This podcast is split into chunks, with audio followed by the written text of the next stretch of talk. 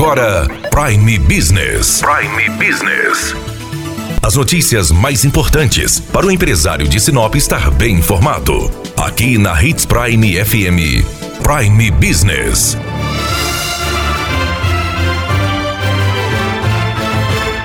Prefeita Rosana Martinelli fez um novo decreto prorrogando até o dia 10 de agosto o toque de recolher entre 22 horas e 5 horas da manhã. A medida que foi instituída em Sinop em junho e prorrogada no dia 12 perderia a validade dia 26, mas agora passa a valer até o dia 10 de agosto. Por conta do toque de recolher, está acontecendo uma intensa fiscalização, principalmente no período noturno. No último fim de semana, oito estabelecimentos comerciais foram autuados por descumprirem o horário estabelecido em decreto. Apesar do toque de recolher ser às 22 horas, os estabelecimentos comerciais devem funcionar somente até às 21 horas e 30 minutos. Quem está descumprindo este horário está sendo multado, autuado. Segundo o secretário de Trânsito e Transporte Urbano, Herman, a população precisa estar junto para ajudar a vencer vencer a Covid-19 e por isso todos têm que fazer a sua parte. Além do uso da máscara e do álcool 70%, é muito importante manter o distanciamento e por isso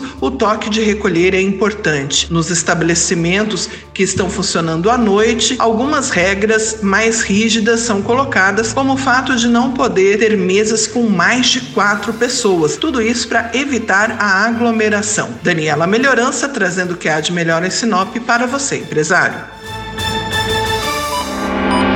Você ouviu Prime Business. Aqui, na Hits Prime FM. De volta a qualquer momento na programação.